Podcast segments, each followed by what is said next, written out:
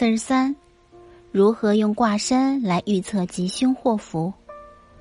卦身主事情，指所测事物的实质。卦身入卦时，表示此事已在运作，有定向。有些事情卦身不上卦时，表示此事只能是一种意象，还没有落实。另外，对于入卦的卦身，可以看作卦主的身体形貌。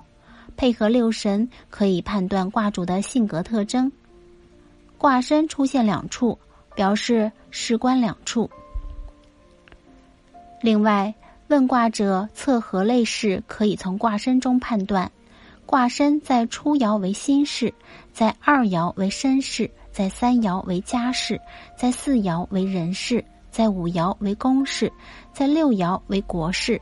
卦身生合的爻代表事情的实质，卦身冲克的爻代表发展的趋势。冲克卦身之爻代表事情会因何种因素造成不利。卦身生合是爻用神则对我方有利，生合应爻则对他方有利。冲克是爻用神则对我方有利，冲克应爻则对他们不利。